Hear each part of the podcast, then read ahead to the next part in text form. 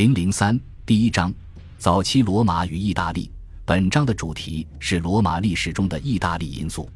公元前五百零九年之前，即较早的王政时期，罗马就已开始扩张，并吞并近邻的领土。在共和国时期，罗马的扩张仍在持续。到了公元前三世纪初，罗马在波河流域以南已没有真正的对手了。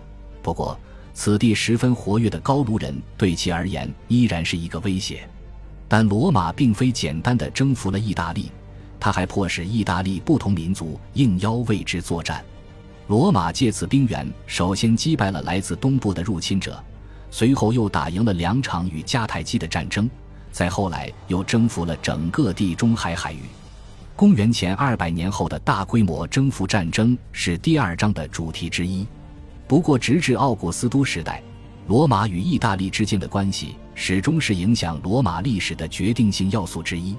对地中海海域的征服，使得意大利经济状况发生了一些变化，由此引发了公元前两世纪末以降的一连串政治危机。与此相关的一部分内容将是第四章的主题，另一部分内容则是本章所要探讨的。它们涉及罗马与意大利的关系，在一个层面上。这些政治危机已随着奥古斯都皇帝的出现而得到解决。在另一个层面上，危机的解决可以说涵盖了意大利罗马化及罗马意大利化的最后阶段。意大利诸民族欲写早期罗马的历史，首先面对的就是文字史料的缺失问题。事实上，现存史料中既无早于公元前三世纪末的文字记载，亦无奥古斯都时代以前的连续文字记载。有关早期罗马的文学传统中，最严重的弱点恐怕就是冷酷无情的罗马中心主义。在波利比乌斯之前，诸如亚里士多德之类的希腊作家偶然意识到了罗马的存在。这类史料有些或直接，或因被后世作者引用而得以保存下来，但埃特鲁里亚人的历史记载及其他当地传统却荡然无存。因此。要从种族构成、社会经济结构、政治组织、宗教、语言以及物质文化等诸多方面把握意大利民族间的巨大差异，乃是极其艰难的任务。在罗马成功征服并同化的民族之中，不仅有拉丁人这样的与罗马毗邻且有亲缘关系的民族，也有一些与罗马人截然不同的异族。意大利最独特的族群是希腊人，他们的殖民地位于意大利南部。沿着海岸从库麦延伸至塔伦图姆，希腊人从公元前八世纪开始在意大利建立自给自足型城市，他们使自己的领土在各个重要领域都成为希腊世界的一部分。然而，从公元前五世纪开始，越来越多的希腊殖民地成为内地山区民族袭击征服的目标。半岛脚尖地区是布鲁迪亚人，半岛脚跟地区是卢卡尼亚人。再往北，则是萨莫奈人。这个民族由形形色色的小部落构成，其中包括罗马东面的马尔西人。所有这些民族都处心积虑地想控制山下的富饶土地，掌握沿海地区所积累的财富。他们的征服也远非简单的接管与蛮族化。这些内地山区民族的语言都很相似，学者们称之为意大利语族。实际上，这些民族也自认为相互之间在历史上有着亲缘关系。再往北，沿海地区是拉丁人，内陆地区是萨宾人与翁布里亚人。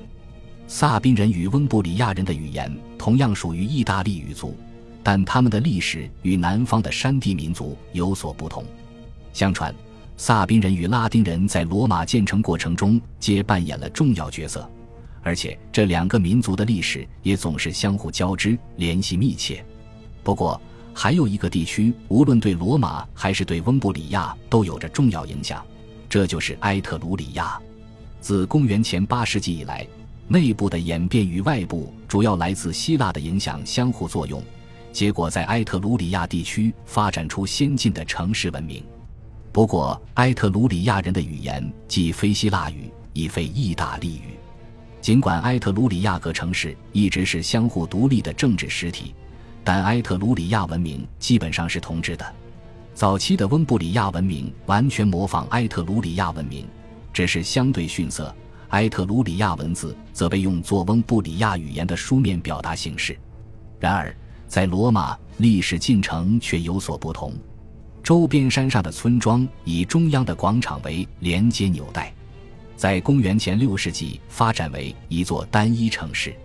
类似的演进也发生在其他拉丁共同体的建立过程中，比如加比伊与普雷内斯泰。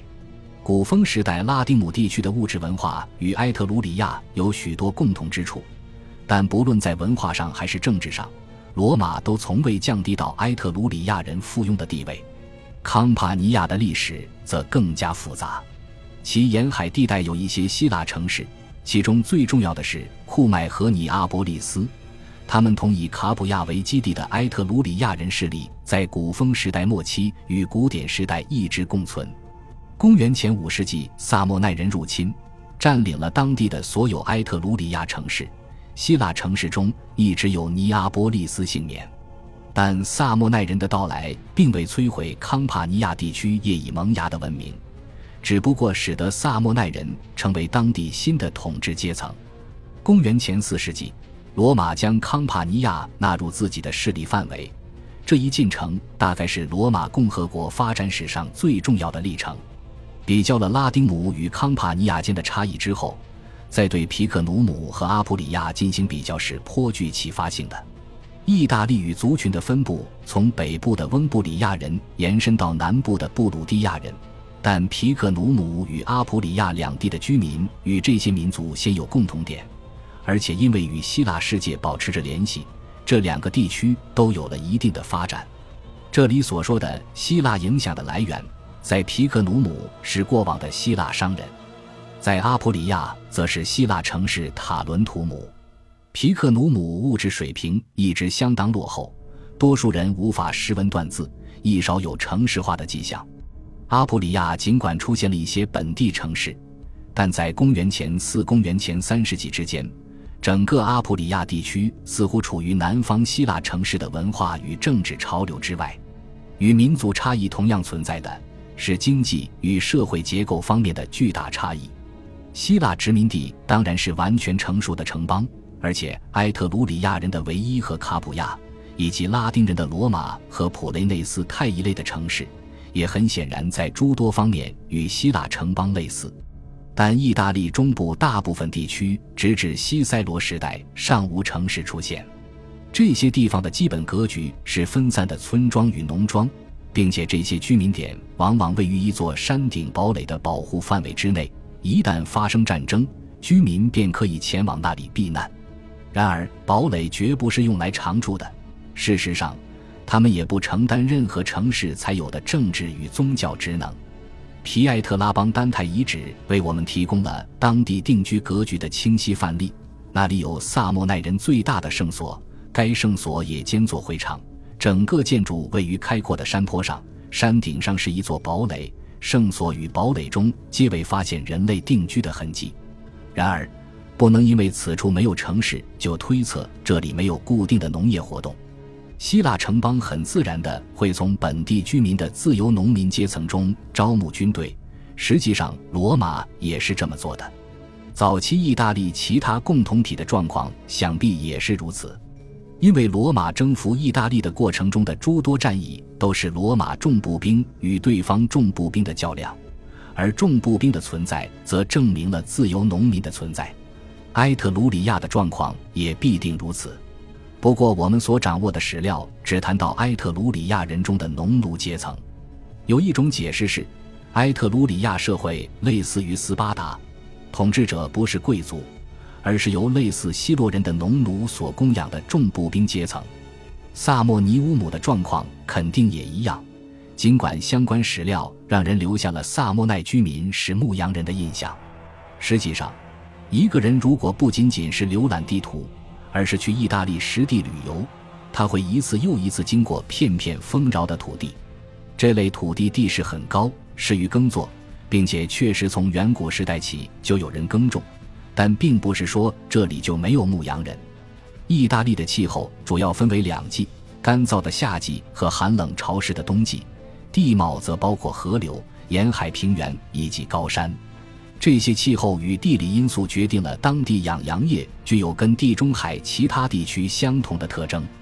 这种畜牧方式包括夏末至春季在低地牧场，往往是在谷物收割后的农场上放养；而炎热季节的放牧场所，则是依靠融雪提供水源的高山草地。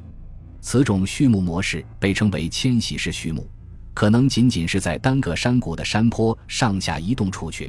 也可能意味着长距离的移动，比如政治条件许可时，冬季在阿普里亚的牧场，夏季则前往亚平宁山脉中央的牧场。恭喜你又听完三集，欢迎点赞、留言、关注主播，主页有更多精彩内容。